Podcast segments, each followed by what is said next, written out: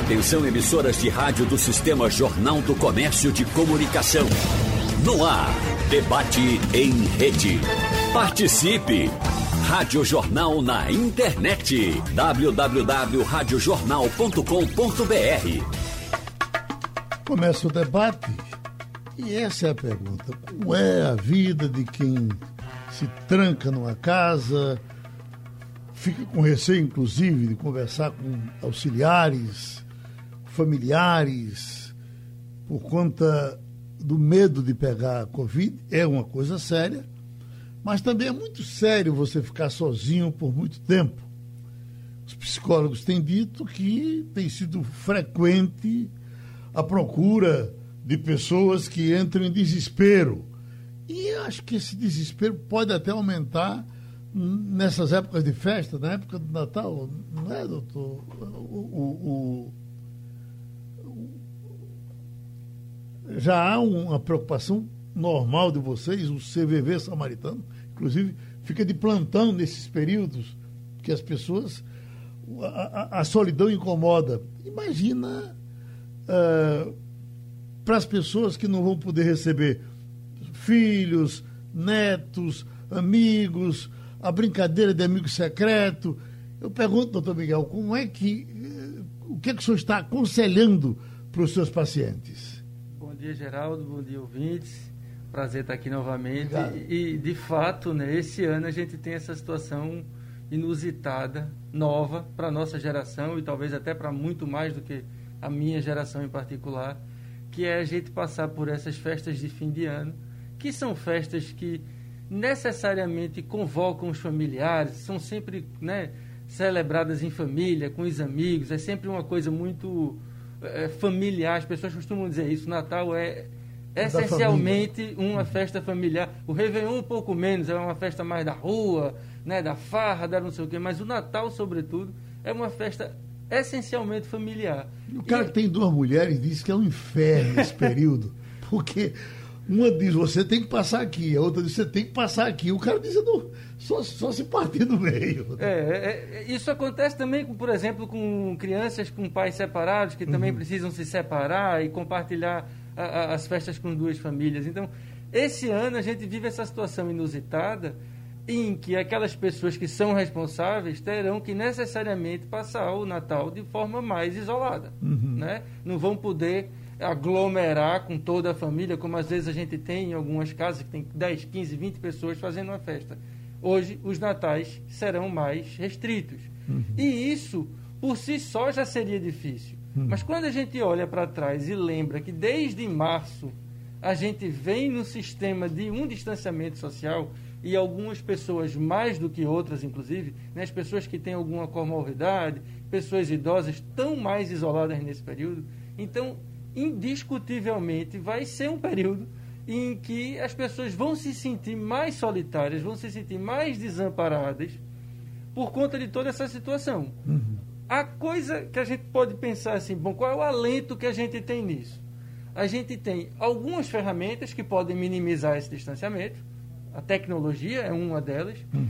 e um outro alento que a gente tem é, apesar de toda a lentidão do governo brasileiro em providenciar as vacinas, em fazer um plano de vacinação, a gente tem uma vacina como um, um, uma luz no fim do túnel. Hum. Então a gente pode vislumbrar que a gente pode passar por esse aperto, é, é, vamos dizer assim, emocional nesse ano, mas a gente começa a vislumbrar que no ano que vem isso não vai acontecer, porque não é possível que em um ano a gente não consiga vacinar todo mundo, um país que tem uma experiência larguíssima em vacinação em massa. Hum. Né? Então a gente tem esse alento de que é um aperto que a gente está passando agora, mas que no futuro que a gente já consegue vislumbrar o que a gente não tinha essa perspectiva em massa em abril, mas agora a gente tem de uma vacina na mão para a gente poder sair dessa condição Isso de é uma boa injeção psicológica, inclusive. Isso né? é, porque dá para a gente um horizonte. Uhum. Né? Quando a gente entrou em lockdown em abril, em maio, a gente fechou ali sem nenhuma perspectiva de quando isso ia acabar, como é que ia ser. A gente tinha aquelas ideias fantasiosas de que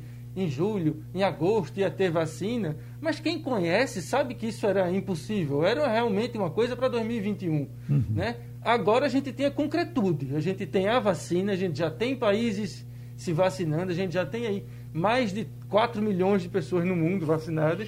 Então a gente agora pode vislumbrar um horizonte. E isso dá um, um conforto. Chamar o, o, o nosso Cortês para conversa, porque ele levou tão a sério, a, a sério o, o, isolamento que escreveu um livro sobre isolamento, falando de, de, de dificuldades para receber netos, família de um modo geral. Deixa eu ver se ele nos escuta bem. Está nos ouvindo bem, Cortez? Bom dia, Geraldo, Geraldo Freire, né? Um abraço. Posso, posso, abraço, posso lhe fazer uma pergunta? Pois não. Dois famosos, você é, por acaso, parente do Paulo Freire? Não, é porque Freire é uma coisa muito, muito, muito aberta aqui em Pernambuco. Você tem, por exemplo, Paulo Freire, que não tinha nada a ver com Roberto Freire, que não tinha nada a ver com Marcos Freire. Então, o, o mais pobre da fila sou eu, entendeu? Não? Mas de qualquer maneira é famoso. Por enquanto. ah, muito bem. Bom dia. Pois não, meu amigo, estou às suas ordens, o que você precisa. A, a qual é a sua idade hoje? Minha idade hoje é 84 anos. Sei. E está levando a sério essa coisa da, da, da, da clausura eh, profundamente? Como é que estão, estão sendo os seus contatos com quem trabalha na sua casa, quem vai na sua casa, seus netos, seus filhos, a ponto de você fazer um livro, um livro grande. O seu livro tem quantas páginas? Tem umas 200 páginas. 200, 200 páginas, falando disso. Pois é, rapaz. É dividido em 12 ou 13 capítulos, não é? Cada um é uma história, uhum. mas eu diria para você que eu estou, desculpe a expressão, admirado de mim mesmo por ter escrito esse livro. Hoje eu não, não teria condições. Uhum. Hoje não teria. Não sei como, mas essa luz que me veio é, foi fantástica. Uhum. E me levou a escrever coisa que eu nunca imaginei. Escrevi, aliás, publiquei né, como editor mais de mil uhum. títulos de outros autores mas nunca, nunca pensei, imaginei que poderia pensar no meu livro. E saiu.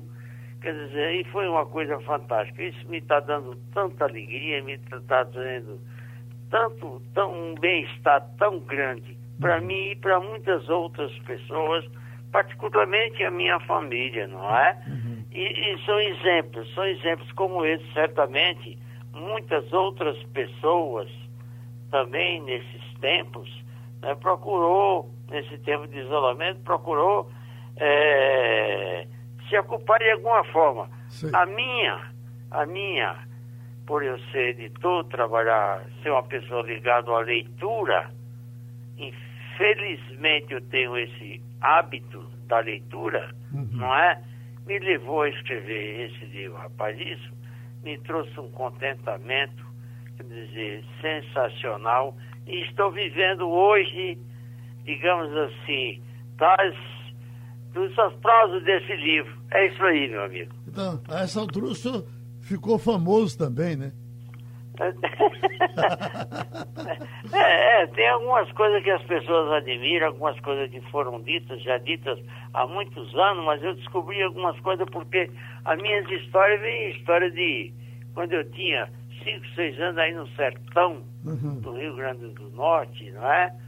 Quer dizer, então essas coisas todas eu depurei e fui escrevendo e fui escrevendo quando de fé estava o livro pronto. Ah, agora, me parece que, pelo que li no livro, o senhor gosta de, de estar só, vez por outra, uh, uh, independentemente de, de recomendação médica.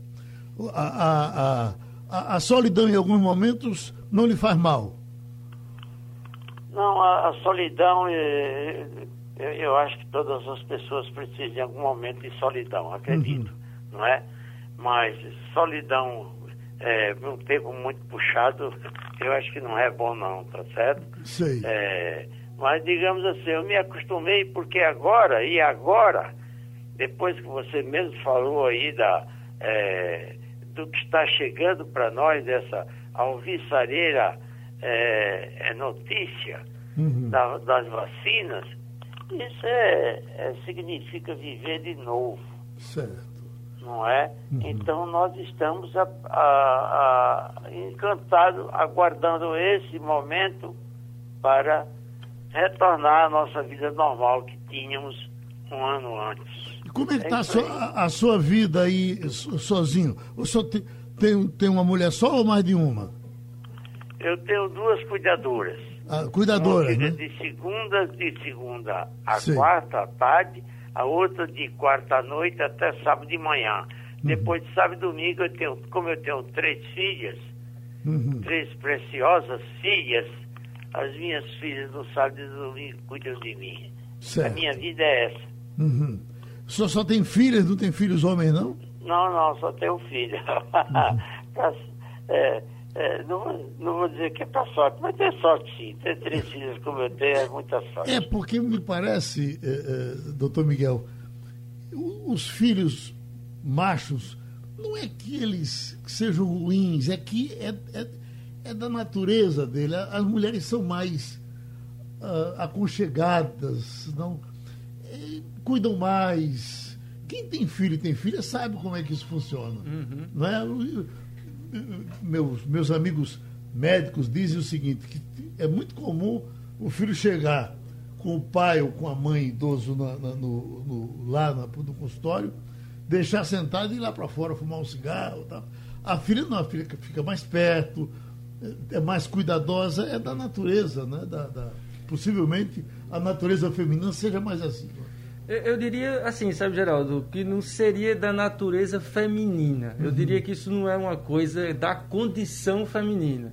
Eu diria que isso é muito mais uma construção social. Sim. Na nossa sociedade e, de uma forma geral, nas sociedades ocidentais e mesmo nas sociedades orientais, a gente tem um, um, um, uma delegação dessas funções de cuidado que são mais atribuídas, são mais ligadas ao gênero feminino do que ao gênero masculino. Sim. Ao gênero masculino é mais dado é, é, essa coisa de cuidar da rua, da coisa pública, do provedor. E as mulheres são colocadas nesse papel é, é de serem mais cuidadosas e tal. Então, eu acho que isso é muito mais algo que nós socialmente construímos uhum. do que da condição feminina. Nada impede uma mulher de ser uma pessoa que, que por ter uma atribuição profissional de vida, ter menos tempo para cuidar das coisas da casa, ou um homem poder ser mais cuidadoso com a casa porque tem mais tempo ou porque tem mais interesse. Então não é uma coisa que é necessariamente do gênero, é certo. é muito mais da,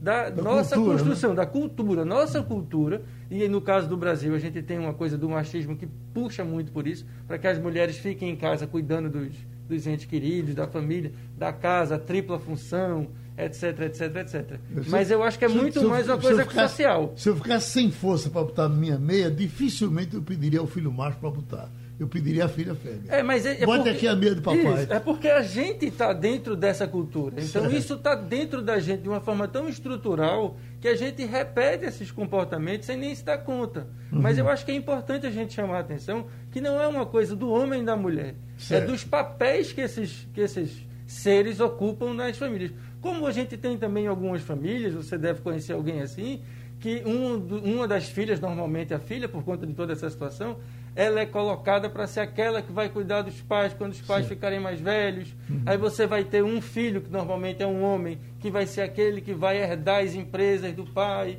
Então esses papéis, eles não são naturais, eles são socialmente construídos. Uhum. Mas olha, uh, uh, vamos trazer o, o, o, outro participante aqui do debate direto para conversar com a gente, que é o também psicólogo Eufrásio Araújo, que é psicólogo e pastor. Eu pergunto, nessa pandemia, quem quem quem está trabalhando mais num corpo só, o pastor ou o psicólogo? Bom dia, Bom dia. Meu, meu amigo Geraldo. É sempre um prazer retornar ao seu programa Sempre que eu recebo o convite seu, eu abro de preferência a minha agenda. E também hoje o meu bom dia ao doutor Miguel, ao Cortez e aos nossos ouvintes. E é um privilégio estar aqui com você. De fato, Geraldo, a pandemia trouxe possibilidades que nós não imaginávamos em 2019. Uhum. E aí essa questão nossa hoje do isolamento, ela acaba acarretando a uns profissionais e de, de, tirando o peso do trabalho de outros profissionais. Então, no meu caso especificamente, o peso está sobre o psicólogo. Sim. Então, eu estou trabalhando mais do que nunca e numa demanda muito alta, porque as pessoas estão de fato precisando serem ouvidas e aliviadas de suas angústias e tensões. Uhum. Porque a ideia do isolamento, Geraldo, é, traz para nós uma implicação que não é humana na sua essência. Uhum. Ou seja, o ser humano, como dizia Aristóteles, é um animal social. E como animal social, nós precisamos do outro, precisamos do relacionamento, precisamos da interação social. E como o isolamento, no caso da pandemia, impõe isso sobre nós por causa da sobrevivência, isso, isso traz implicações imensas para nossa psiquismo. Uhum. Então eu fico pensando, por exemplo, na criança que até os quatro anos tem uma necessidade absurda da interação social. E essas crianças foram tiradas dos parquinhos, foram tiradas dos espaços da escola, foram tiradas da relação com os outros amiguinhos, onde muita coisa boa acontece ali, inclusive os pequenos atritos, os choros, aquelas coisas que fazem parte da nossa formação inicial. Hum. E essas crianças foram tiradas disso por conta da vida, da sobrevivência na pandemia. E nós, como pais, fomos também confinados por conta dessa realidade. Então, o isolamento social ele é danoso ao humano, porque o humano é o ser de autonomia. O ser humano é um ser que se faz numa travessia. E quando vem a imposição do isolamento, a gente isola aquilo que é minha necessidade, quer dizer, eu me encorto de você eu me, eu me, me isolo de ter o abraço, o afeto, a expressão, aquela piada, aquela coisa gostosa em torno da mesa. E isso é um problema gravíssimo. E agora, quando nós chegamos nos períodos de festas da família, né, que especialmente hoje o Natal, isso é muito danoso para o psiquismo, porque especialmente os mais velhos precisam demais da gente precisam de mais do outro, dos netos, dos filhos, da turma ali brincando no, no entorno. E aí, para eles ficarem isolados, não é uma coisa fácil. Uhum. Aí o que aconteceu? Exacerbaram transtornos mentais. Então, nós temos a ansiedade como carro-chefe desse tempo, e em torno disso aí vem uma série de problemas, inclusive o processo depressivo. Então, as pessoas que já tinham a propensão Agora vem um gatilho extraordinário que é o isolamento e, acima de tudo, o medo da contaminação. Uhum. Então, esse medo da contaminação traz para essas pessoas que já têm a, a, a, é, é, recalcadas essas possibilidades internas, isso exacerba de tal modo que, inclusive, o risco de suicídio. Então, isso é muito sério em nossa sociedade e nós recebemos demais hoje no consultório essa dimensão. Sem contar, inclusive, Geraldo, o problema da desigualdade social para o isolamento. Porque alguém que tem uma casa grande e precisa se isolar, fica mais fácil. Alguém que tem uma condição financeira e os filhos estão estudando EAD, Cada um está no celular, cada um está no notebook, cada um no seu quarto e todo mundo estudando. E quando a casa é pequena e só tem um celular para todo mundo? E quando esse celular não tem a competência de absorver para todo mundo? Então isso surge um atrito familiar. Então as estatísticas já mostram, inclusive, as agressões domésticas, a violência doméstica crescente no período de isolamento. Não é porque quando você se isola com uma família onde todos se querem, é mais fácil. E quando você se isola numa família onde as coisas não estão tão resolvidas assim, aí aparecem aquelas angústias que estão mergulhadas na existência e que só apareciam de vez em quando. Agora, no isolamento, ela aparece sempre, porque eu estou esbarrando em todo mundo várias vezes ao dia. Então, a questão é muito séria isso exige de nós uma, uma reflexão profunda, porque o isolamento de fato é danoso. É tanto que uma das disciplinas sociais é o prisionamento. Então, nós isolamos a pessoa da sociedade como um ato disciplinar. Então, psiquicamente, nós estamos disciplinados na sociedade porque perdemos as relações sociais. Infelizmente, hoje as pessoas não estão mais compreendendo isso e estão indo para a rua. Uhum. As matérias estão fartíssimas de pessoas em aglomerações, pessoas nas praias, promovendo encontros e festas. E isso é um problema grave, porque nós estamos numa pandemia viva. Nós não estamos enfrentando uma gripezinha e um probleminha. Hum. Nós estamos enfrentando um negócio planetário. E as notícias que temos já é de mutação do vírus. Enquanto não temos uma vacina, e, e o Miguel ressaltou muito bem, temos uma vacina no horizonte, nós já temos uma mutação, que essa vacina possivelmente já não é para essa mutação. Então, esse é o drama que nós estamos vivendo. Então, precisamos nos isolar, precisamos tomar as medidas que os cientistas estão nos recomendando, e parece-me, Geraldo, que muita gente não está levando a sério esse negócio. Uhum. E aí o índice altíssimo de contaminação e, e pessoas morrendo. E isso é um problema absurdo, porque é um atentado à vida. E esse é um drama que todos nós estamos inseridos e precisamos administrar. Uhum. Então eu diria que o momento de isolamento é um momento de nós nos acolhermos, não nos agredirmos e buscarmos é, percepção de que nós temos capacidade para enfrentarmos esse momento. É? Nós temos competência, nós precisamos elaborar planos de ação para que a nossa psiquismo fique saudável nesse momento e a gente possa ter saúde mental. Eu gosto sempre de dizer para as pessoas e aos meus pacientes que nós precisamos pensar certo. E pensar certo é viver um dia de cada vez, é avaliar a realidade, é aceitar a realidade, reconhecer a nossa competência e elaborarmos plano de ação. Então, se nós fizermos isso, nós vamos pacificar essa angústia imensa que eclode em nós e aí nós vamos viver um dia como o grande mestre Jesus recomendou, ele disse: basta cada dia o seu mal. Então vamos enfrentar o mal de hoje, o desafio de hoje e vivermos esse dia com grandeza, com alegria, com esperança e sabendo que para esse dia nós temos condições de administrarmos a nossa vida e Deus está com a gente também nessa caminhada.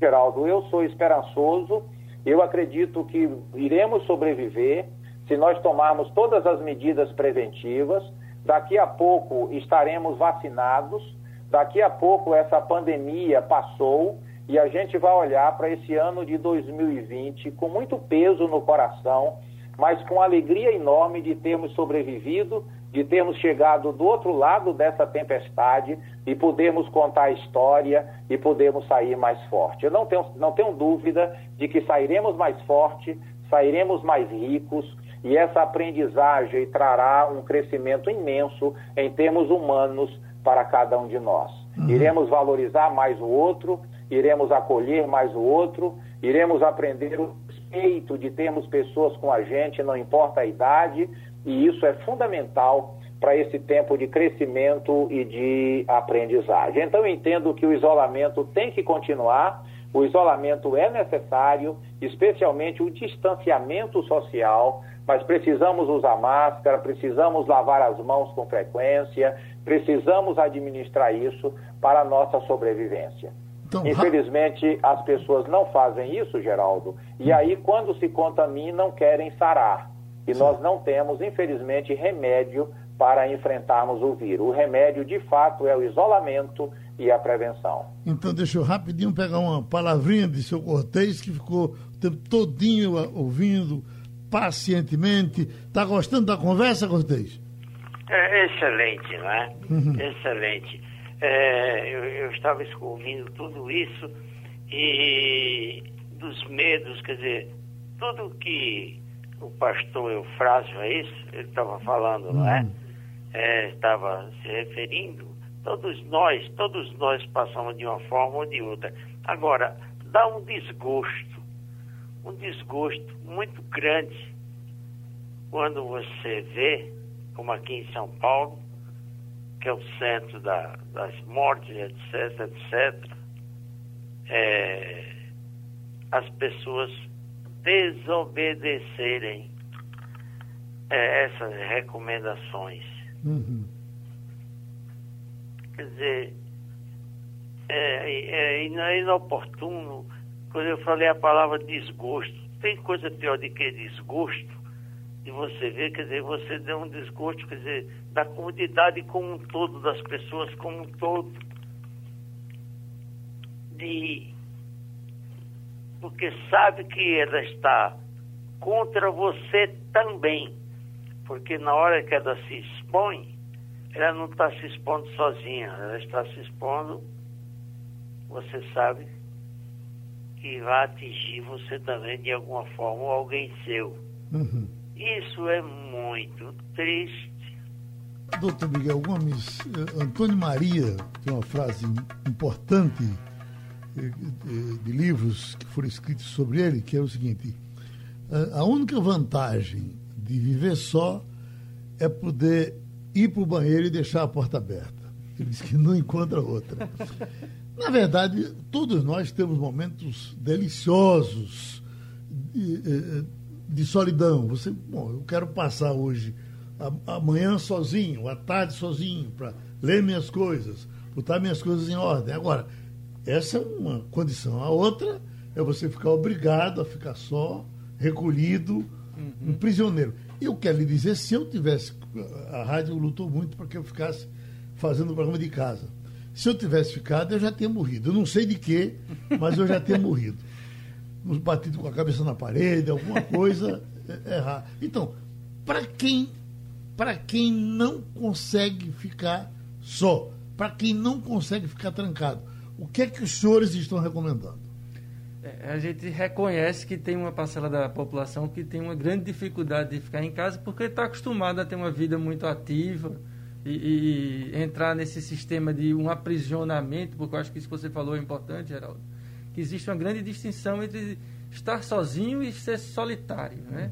Uhum. É, estar sozinho não significa você ser solitário. Você pode estar sozinho por uma opção, mas você tem pessoas a quem recorrer, uhum. que amigos, familiares. Então você nunca vai estar solitário. Uma você... condição que é Isso. minha, que eu não sei se é só minha, é, por exemplo, essa porta está ali. Se eu fechar a porta e botar a chave no bolso e sentar aqui, eu talvez passe uma semana. Mas se eu fechar aquela porta e for embora, eu endoido.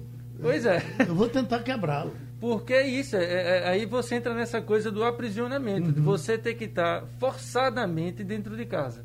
Que é o que aconteceu com muita gente no início da pandemia e ainda hoje acontece, sobretudo com as pessoas mais velhas, que são mais suscetíveis a, a, a complicações da Covid. Então, isso é muito difícil. Uhum. Muito difícil para você lidar isso por um período longo. Quando você tem um período curto, você ainda consegue um esforço conseguir. Mas quando esse período vira indeterminado, que é o que aconteceu, e ainda acontece, fica muito difícil.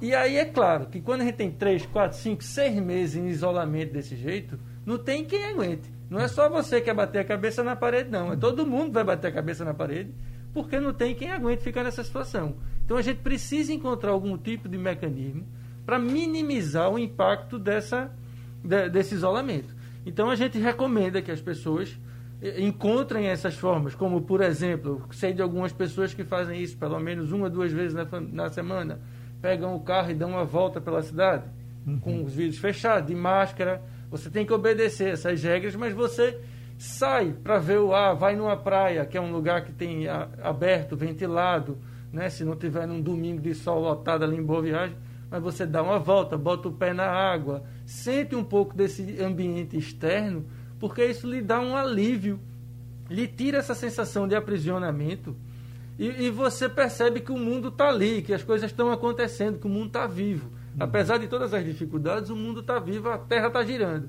Então é importante a gente encontrar essas válvulas de escape. Agora, a gente sabe que qualquer válvula de escape dessa tem um risco. E a gente, de certa forma, assume esse risco quando a gente resolve sair de casa, nem que seja para ir numa praia. A gente precisa minimizar o, o, o risco. Né? Então a gente precisa saber escolher para que tipo de lugar a gente está indo para poder minimizar esse risco. Né? E ambientes fechados, a gente sabe, são propícios a ter o maior índice de contaminação. Então, se a gente puder evitar, a gente evita. Né? Então, Quer sair de casa para dar uma aliviada? Vai dar uma volta na rua, na praça, num parque, na praia, vai dar uma caminhada. Evita esses ambientes fechados. Mas é, é, é, é difícil por tanto tempo e sem prazo determinado para acabar a gente aguentar ficar em, em isolamento. O, como o nosso colega falou, não tem psiquismo que aguente. A gente não nasceu, a gente não existe para viver isolado. O ser humano é um ser social. Então a gente precisa estar em contato com os outros. E esse isolamento é muito Eu, ruim. Entrar nessa ruim. conversa um pouco. Pois não. Geraldo, quer dizer, você falou em ficar só, solidão. É, por exemplo, no meu caso, no meu caso, eu fiquei seis meses, eu escrevi mais ou menos 10 mil horas, mais ou menos, para escrever esse livro. Uhum. Quer dizer, quando você está lendo, quer dizer, é uma, é uma coisa que precisa ser compreendido a questão da leitura. Quando você está lendo, você está com alguém, você não está só. Você está com o seu autor, o personagem. Você precisa criar esse hábito, como você cria o hábito de fumar. Eu já fui fumante, você num livro também tem sobre isso, como é que eu deixei de fumar, por uma questão ideológica. Certo. Veja lá.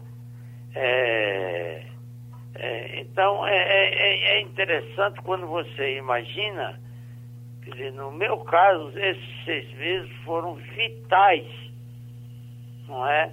Que eu não senti. Depois, quando eu terminei, falei, meu Deus, terminei de escrever um livro. Uhum.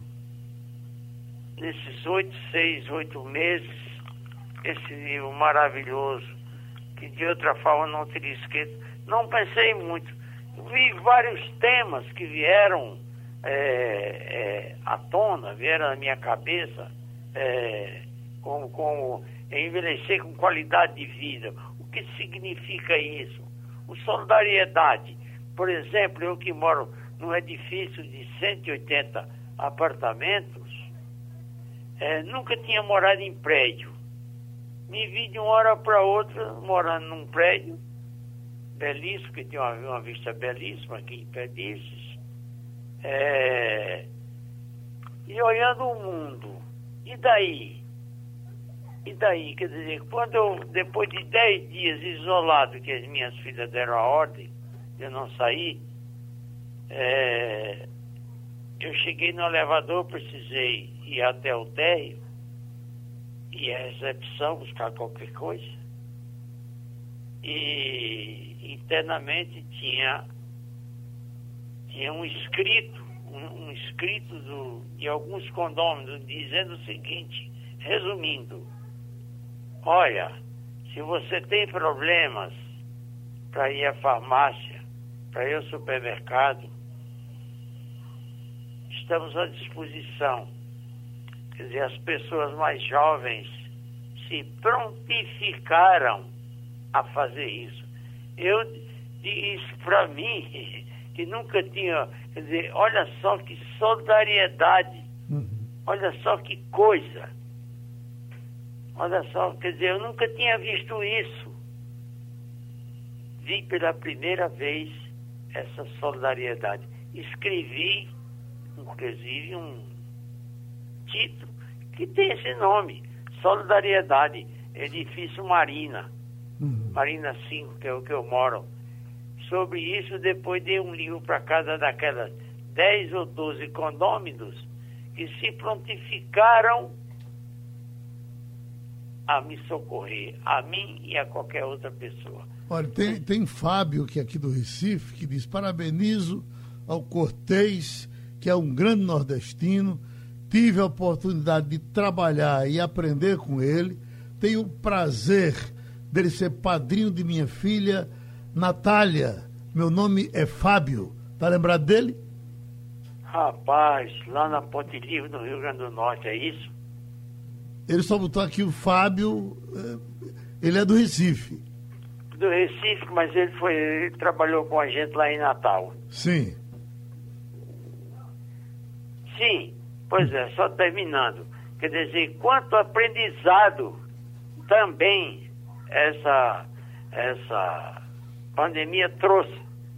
Tá certo? Quer dizer, aprendemos muita coisa, inclusive desde a linguagem da saúde, que você não sabia o que era é, pandemia, muitas pessoas não conheciam essa palavra, comorbidade, o que significa isso?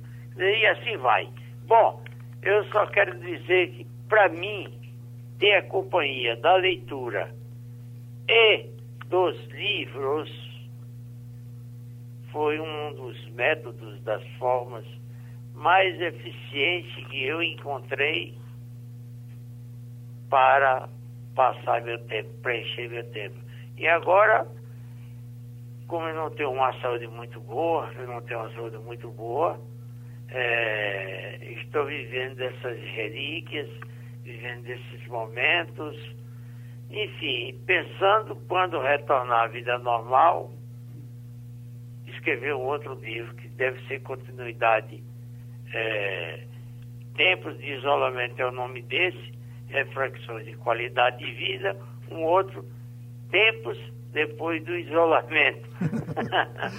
Já tem outro, outro ouvinte seu aqui, olha, Geraldo, que está em prazeres. Ele, bom dia, e por favor, eu queria perguntar ao senhor Cortez se ele é de Currais Novos, Rio Grande do Norte. É Geraldo Dantas que está perguntando. Sou de Currais Novos, se nasci no município de Currais Novos, 25 anos, no sítio Santa Rita. Então, que está lá e pertence à nossa família. Bom, doutor Frásio, entre na nossa conversa novamente aí, uh, aconselhe aos os depressivos, certamente ficam mais depressivos nesses tempos, pelo Natal, pela clausura. O que é que os senhores recomendam? Vou pedir o mesmo conselho aos dois psicólogos. Ok, Geraldo, a depressão é um estado gravíssimo de transtorno mental e a primeira recomendação é buscar ajuda profissional. Se você percebe que você está numa tristeza permanente há mais de 30 dias, não querendo sair do quarto, isolamento, já acorda desanimado, você deve procurar um profissional. Então você deve buscar um psicólogo, uma psicóloga, e ele vai orientar você, se caso precise, lhe encaminha a um psiquiatra. Então esse, Geraldo, é o primeiro conselho. A segunda ideia é que você entenda que muito do que está acontecendo em nossa mente hoje tem a ver com os nossos pensamentos, com aquilo que nós estamos interpretando o fenômeno. Então, a ajuda psicológica vai exatamente delimitar essa percepção para que você perceba onde o problema está acontecendo. Para que, no caso, é preciso entrar com ação medicamentosa e o psiquiatra vai fazer isso e dar sequência ao processo de acolhida psicológica. Então, a depressão tem crescido muito nesse período e isso é muito sério. E enquanto nós estávamos aqui conversando, eu recebi uma mensagem, Geraldo, de um amigo muito querido que está em Brasília nos ouvindo e ele colocou uma questão dentro do assunto do, da, do isolamento em ambientes pequenos. É o querido Gilmar Santos, um amigo de mais de 40 anos, e ele nos coloca a violência ao idoso né, ao idoso que está numa família num ambiente pequeno. Então, ele acaba sobrando nessa questão da, da, da violência, e isso é muito sério. E ele cita um caso aqui próximo a ele, no prédio dele, em que a polícia precisou intervir é? no caso da violência. Então, essa é a questão do isolamento e aí vem a ansiedade, o estresse, o processo depressivo e aqueles mais fragilizados, em nosso contexto aqui, a criança e o idoso, acabam sendo o sintoma da família e o culpado por aquela angústia existencial. Então, essa questão é muito séria. A depressão é um problema gravíssimo hoje no mundo, porque já era isso a depressão hoje é causa mortes que está em primeiro, segundo lugar no mundo, e esse é um drama da nossa geração. E o isolamento ó, vem fomentar esse processo depressivo, então a pessoa precisa de ajuda, precisa de socorro profissional. A depressão não é uma coisa simples, nós precisamos intervir para que a pessoa retome a sua vida, seja tratada e a normalidade volte a funcionar na sua existência. Hum. Então, isso é muito sério.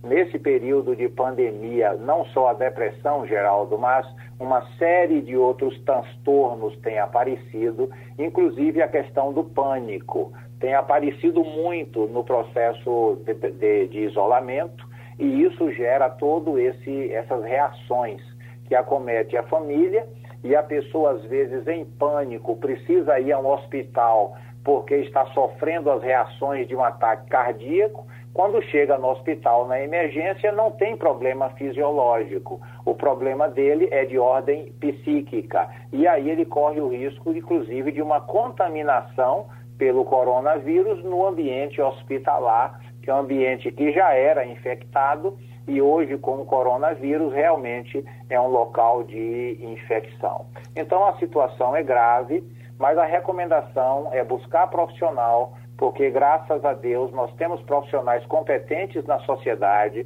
para agir no humano em várias dimensões, inclusive nessa questão de transtorno mental, Geraldo. Eu estou lendo aqui um recado que estão mandando pelo Zap e pedindo conselho médico, dizendo: uh, contaminei minha mãe, ela é velha, eu tenho certeza que ela foi contaminada e foi por mim, e está entubada.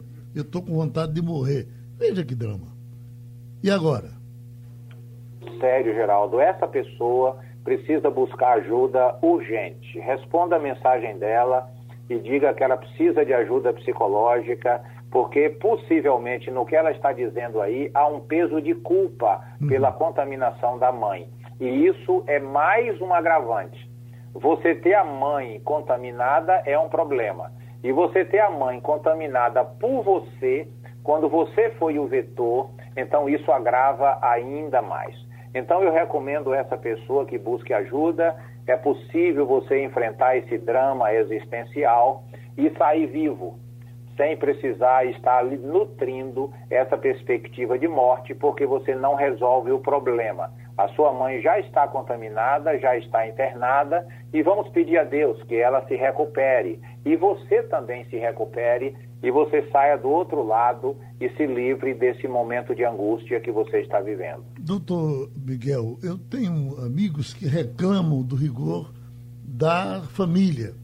Uh, olha, peraí, eu preciso viver também. A família tranca, não deixa ele na esquina, acha que qualquer coisa que ele faz está passando da conta. E seria isso que está causando tanto problema, inclusive em casa de de, de feminicídio, outras coisas mais? Pode chegar a esse ponto? Pode chegar a esse ponto. Né? A gente tem que ter cuidado com um, como a gente vai conduzir esse isolamento. Uhum. E isso a gente precisa conhecer quem são essas pessoas que estão ali sendo isoladas. Existem pessoas que se adaptam melhor a essa situação de ficar em casa. Outras têm mais dificuldade. Então é necessário que você tenha uma certa flexibilidade e um, uma certa ponderação dos riscos para você poder lidar com as situações, né? Se você tem uma pessoa que tem muita dificuldade de ficar trancada, não adianta você querer forçar ela a fazer isso, porque isso vai gerar muito conflito dentro de casa. Possivelmente essa pessoa vai burlar essas regras e vai gerar um mal-estar imenso e essa pessoa ainda pode vir a padecer de um outro mal. Como você mesmo falou, brincando. Uhum. Vai ficar nervoso, bate a cabeça na parede, vai começar a desenvolver uma úlcera, uma hernia, enfim então é preciso ter uma negociação com, com entre os familiares para encontrar a melhor forma de passar por esse período que é muito difícil. E como a gente está vendo, de fato, todos os transtornos psíquicos que fazem parte do nosso rol, durante a pandemia, eles afloraram de forma mais intensa. Então, quem já tinha uma predisposição à ansiedade, pânico, que é uma coisa que efetivamente a gente tem visto muito, pânico das pessoas em se contaminarem, é, é, é, é, a depressão, tudo isso vem vindo com mais força durante a pandemia e a gente precisa cuidar disso sim. Né? É, os serviços de psicologia estão sendo muito procurados nesse, nesse período, sobretudo nesses últimos meses, com esse repique na, eh, nos casos da Covid. E a gente precisa estar atento aos sinais do que é que está acontecendo para poder fazer a distinção daquilo que é a tristeza, a dureza do momento que a gente está vivendo, e quando isso sai do campo da normalidade e entra no campo da patologia, de algo que está trazendo prejuízo e que vira de fato um transtorno, uma doença, que a gente precisa de tratamento psicológico e médico. A, a, a, depressão, doutor, ela quando está para ver, ela vem de qualquer jeito ou quando aparece um, um, uma situação dessa, poderia ser um gatilho que dispara e me leva para ela? É, é, a depressão, ela não é uma condição aguda, né? Que ela se instala assim do dia para a noite. Ela normalmente vem num processo que leva algum tempo. E é possível que você encontre gatilhos, né? Sejam problemas afetivos dos relacionamentos amorosos, familiares, perda de emprego. Tudo isso pode ser um gatilho para que essa pessoa entre num processo depressivo que culmine numa depressão maior, que são esses casos mais graves, em que a gente fica dentro de casa, não quer comer, não quer sair, não quer fazer nada. Mas, assim, normalmente é um processo que se instala e se a gente tiver alguém atento por perto, pode ser que a gente consiga perceber alguns sinais no início e a gente possa começar algum tipo de intervenção para evitar que chegue um caso mais grave. O tratamento é, pode ser medicamentoso para é, é barrar a, a chegada da, da, da, depressão ou é só conversa, só cabeça? É assim, é, quando você consegue identificar esses gatilhos inicialmente, o tratamento psicológico ele é muito eficiente. Quando o quadro já está instalado, quando a gente já tem um caso mais grave, aí sim, o uso de medicações é uma coisa importante, porque vai ajudar aquela pessoa a ter uma condição mínima para poder preparar para o tratamento psicológico. A gente uhum. precisa conciliar esses dois tratamentos quando a gente tem um caso de depressão maior. Uhum. Agora, uh, Cortez, interessante como você é querido. Maxwell está em Candeias, Jaboatão. Porque você está em São Paulo agora, não é, não é Cortez? Estou em São Paulo, sim. Estou sim. falando de casa. Então ele diz, olha, uh, Cortez é um grande nordestino que sempre ajudou os seus conterrâneos. As dificuldades sempre foram menores com ele por perto, enfrentando os desafios. Parabéns e um abraço. É Maxwell que está lhe mandando esse abraço daqui, viu? Muito obrigado. Então... Bom, é, é o que eu gostaria de dizer, certamente o, o é, Geraldo, você uhum. recebeu esse livro através do é de Nilson, certamente que. É, chegou, é aqui, nosso, chegou aqui digamos, na portaria da rádio o seu livro. O livro através do nosso distribuidor aí, chamado Palavra Encantada. Deve ter sido ele que deu esse livro para você, uhum. e chegou em tão boa hora nas suas mãos, e eu fico muito agradecido dessa oportunidade de poder falar. Ouvi atentamente tudo, tudo que, o que foi dito e é um programa maravilhoso, esse seu programa de esclarecimento, de levar, levar saúde, de levar, levar informação às pessoas, digamos assim, que precisam. É, quando eu falei da questão da leitura, que me acompanha, eu acho que acompanha muitas outras pessoas, vocês devem saber que atualmente existe uma nova era chamada biblioterapia. Biblioterapia. É uma área nova, digamos assim, nova, entre aspas, para mim, né?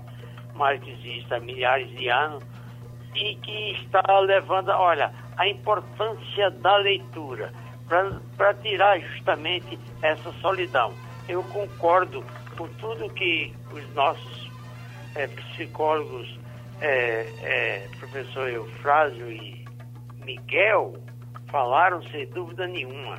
Mas é importante que a gente se ajude também. Uhum. Olha, deixa eu lhe dar um abraço, muito obrigado. Uh, o senhor Cortez, muito obrigado, doutor Eufrásio, doutor Miguel. O programa está terminando. Sugestão ou comentário sobre o programa que você acaba de ouvir, envie para o e-mail ouvinte@radiojornal.com.br ou para o endereço Rua do Lima 250, Santo Amaro, Recife, Pernambuco.